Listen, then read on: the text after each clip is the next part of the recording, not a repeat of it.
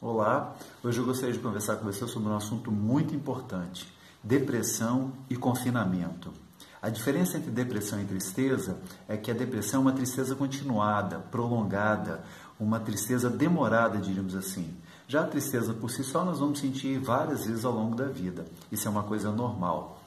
A depressão, ela muitas vezes está relacionada a alguns fatos da nossa história, do nosso passado, que nós não conseguimos resolver, solucionar e aí essa situação ela se perpetua de alguma forma no presente, trazendo sofrimento, trazendo dor, trazendo angústia. Mas a depressão também pode estar relacionada a coisas que estão acontecendo hoje e nós não estamos adequando, não estamos conseguindo lidar adequadamente com essa situação.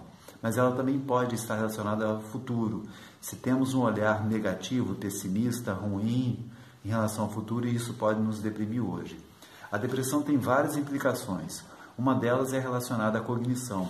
As pessoas relatam dificuldades em relação à memória, em relação ao raciocínio, em relação ao aprendizado, em relação ao cálculo, em relação ao foco.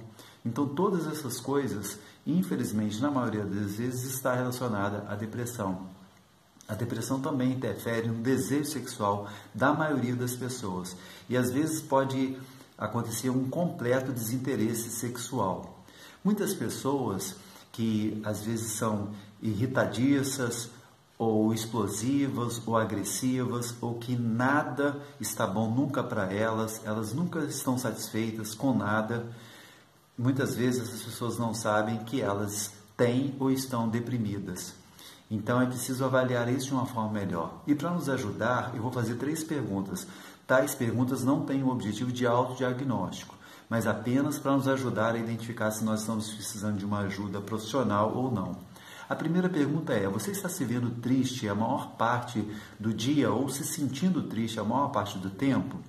A segunda, como é que está o seu pique, o seu ânimo, a sua força, a sua disposição? Você percebe que no momento ela está, tudo isso está um pouco em baixa, ou você está desanimado, você está sem força para fazer o que você precisa fazer?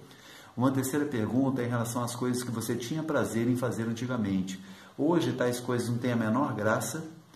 Caso você tenha respondido sim para essas três perguntas, fique atento porque você pode estar deprimido ou depressivo. Agora eu vou dizer rapidamente também algumas coisas que podem ajudar em relação à depressão, no enfrentamento da depressão. A primeira delas é o exercício físico. Há vários estudos mostrando que o exercício físico nos ajuda tanto em relação ao corpo quanto em relação à mente.